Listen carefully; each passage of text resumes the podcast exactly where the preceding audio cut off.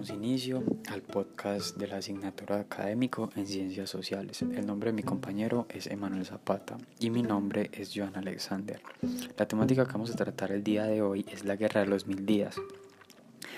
Eh, partiendo desde la idea que tenemos nosotros con este podcast, es que queremos generar una conciencia y, un, y una, abrir como una puerta que lleva a los estudiantes y a las demás personas que escuchen este podcast a interesarse cada vez más por la historia de nuestro bello país. Em, antes de hablar de la temática central que vendría siendo la guerra de los mil días en Colombia, debemos contextualizarnos, partiendo de los hechos que marcaron un antes y un después en la historia de Colombia. En el siglo XIX se consigue la independencia del Imperio Español Posteriormente a ello se dan las disputas por quién gobernaría el pueblo. Eh, a esto mismo debemos sumarle que hubieron muchos cambios en cuanto a la jurisdicción em, de, a lo que el gobierno le confería. ¿A qué me refiero con esto? A que primero el Estado colombiano se conocía como Nueva Granada, posteriormente a esto República Neogranadina y luego los Estados Unidos de Colombia. En cada uno de estos cambios de legislación geográfica hubieron pérdidas de territorios a lo que se conocía como Colombia. Teniendo esto presente, la guerra entre conservadores y liberales había llegado a su clímax, más específicamente en el año 1899, siendo estos dos últimos los actores principales de esta guerra. Cuando se desatan ríos de sangre, partiendo desde el municipio del Santander y extendiéndose a lo largo de todo el país, dejando un número de más de 100.000 muertos, lo que para esta época era un número gigantesco, ya que estamos hablando de que en Colombia en ese tiempo contaba con un número poblacional no tan grande, un poco más de 4 millones de habitantes. Y hay un hecho que resalta en esta guerra. Fue entre el 11 y el 25 de mayo de 1900.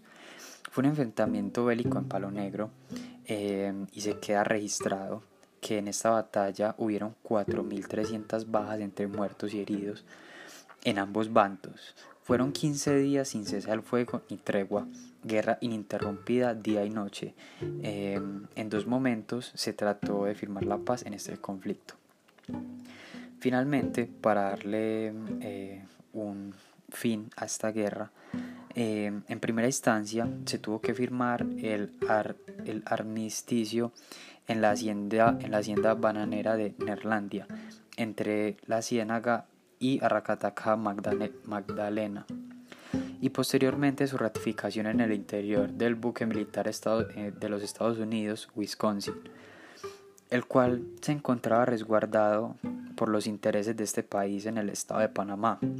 Ahora, no solo fue el buque, sino también eh, siendo militarizada eh, la parte del ferrocarril de Panamá, eh, porque Estados Unidos mantenía sus intereses en, en, el, en este lugar que hacía parte de Colombia en ese entonces. luego de esto, lo que creó fue que se formara un movimiento independista em, en Panamá para separarse de Colombia en el año 1903. Eh, bueno, a continuación mi compañero Emanuel Zapata les dará más detalles.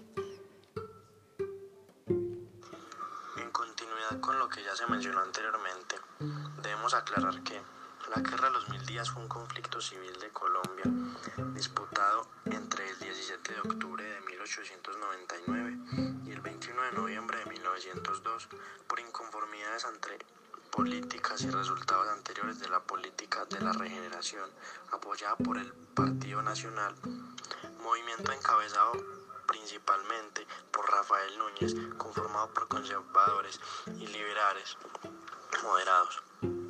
Políticos liberales y conservadores rechazaron medidas que consideraron exageradas por parte del gobierno. Además, radicales del Partido Liberal buscaban formas de llegar al gobierno y otorgar cambios, pero nacionalistas que tenían al gobierno en sus manos disponían de estrategias a favor que podían restringir otros políticos de otros partidos y alejarlos del gobierno. Los autores principales y de más relevancia fueron Rafael Uribe Uribe, Lucas Caballero, Carlos Martínez, Eusebio Antonio, Belisario Porras y Carlos Albán. Para hablar de las consecuencias no debemos pensar en algo extenso o con muchas retribuciones.